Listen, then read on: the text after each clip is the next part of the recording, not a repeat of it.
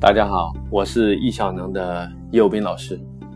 大家早安，很开心我们在喜马拉雅每天六点钟可以见面。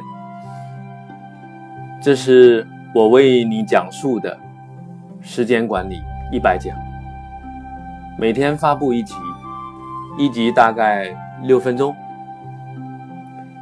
这几讲呢，我分享的是习惯如何养成的话题。在上一讲，我们讲了关于运动，我是如何养成的。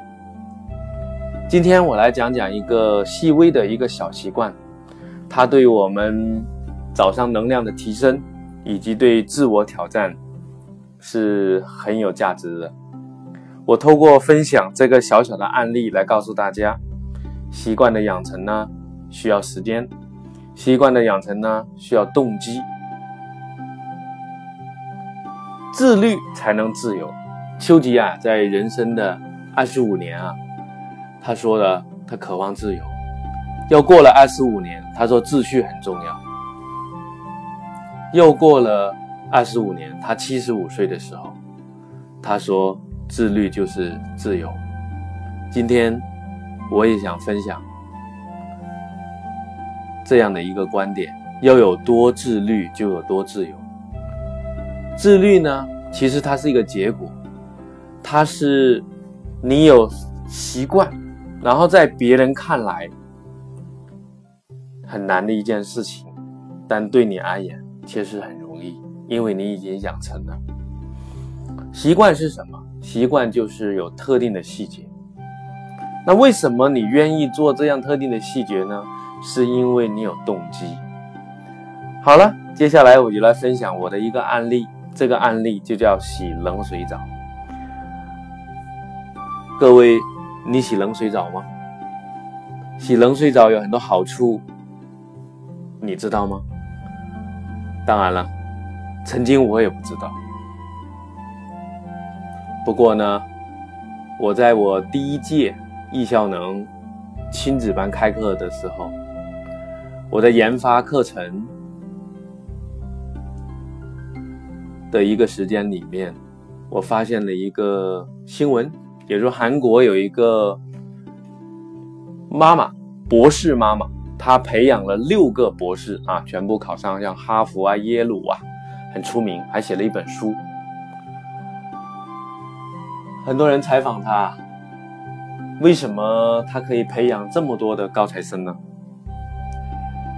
在他的这个。观点里面，他说呢，身体是发动机。刚开始他的小孩呢，老大呢经常生病，大家知道，经常生病就不可能学习学得好，对不对？因为没有时间学习嘛，或者呢一生病就没有精力去学习嘛。这也就是我们讲时间管理的基础是精力管理。这位妈妈非常重视时间管理。同时也非常注重体能，所以他才能说出身体是发动机。他谈到呢，他老大经常生病之后呢，他就去做思考。后来他决定要磨练孩子的身体，从洗冷水澡，以及早起，以及早上起来去晨跑开始。这是不是很像易效能现在推崇的文化？真的很类似，对不对？好了，我的孩子以前也经常生病，所以我就萌生了一个念头：我要让我的孩子洗冷水澡。接我回家，我就跟我太太讲了，我儿子也在边上。我儿子还没发言的时候，我太太就说了：“那你先洗。”哎呀，我太太真是太高明了，他让我先洗。我想来想去，好，那我就开始吧。但是这个事呢，一直过了很久，我也没开始。但是我一直记得这件事，因为我觉得要挑战我自己，同时为了让我的孩子养成这样的一个习惯，我要试试看。终于在某一天呢，我经常分享，然后在那一天呢，我也跟来自北海的一个伙伴呢分享了洗冷水澡的这个愿望，居然他告诉我，他说他洗冷水澡很久了，他告诉我怎么洗怎么洗。他说呢，我们头是最容易接受这个冷的温度的，因为在裸露在外面嘛，我们的头嘛。他说要先冲头，然后嘚嘚嘚嘚就冲下来了。然后他说洗冷水澡呢，可能也会带来一定的什么寒气、湿气。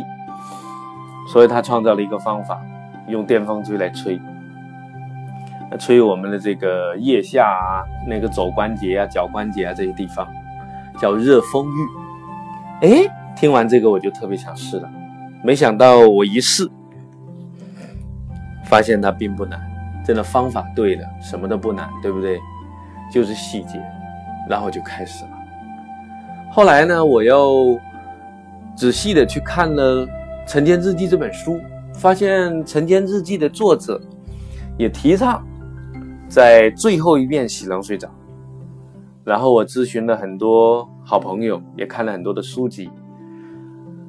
很多人告诉我啊，洗冷水澡十几年了，有很多好处，感冒一下随便就好了。然后也有一些。瑜伽的老师告诉我，他说洗冷水澡是最好的身体的一种清洁，因为冷水一冲，这个身体的这个里面的血液就向体表扩散，来保护这个我们的身体抵御寒冷。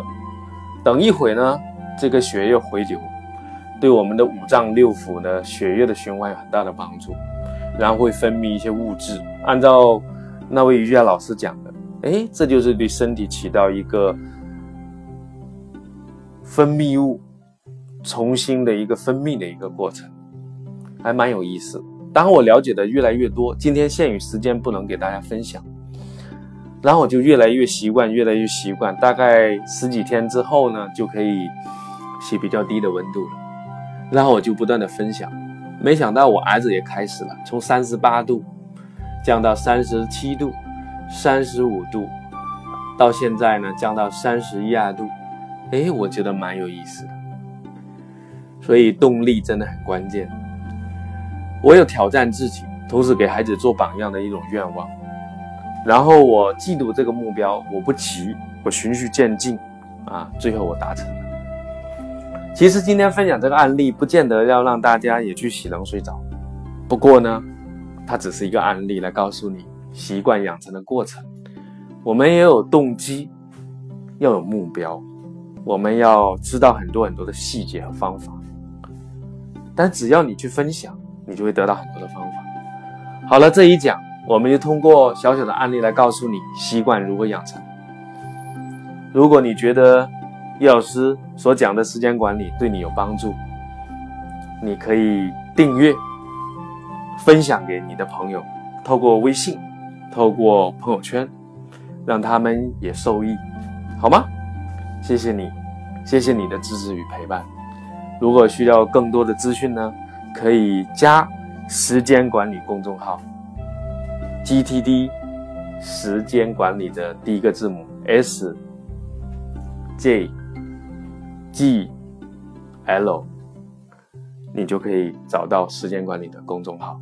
我们在那里有很多的文字的内容，以及原创的内容，一起加油！感恩有你，愿你的生命灿烂如花。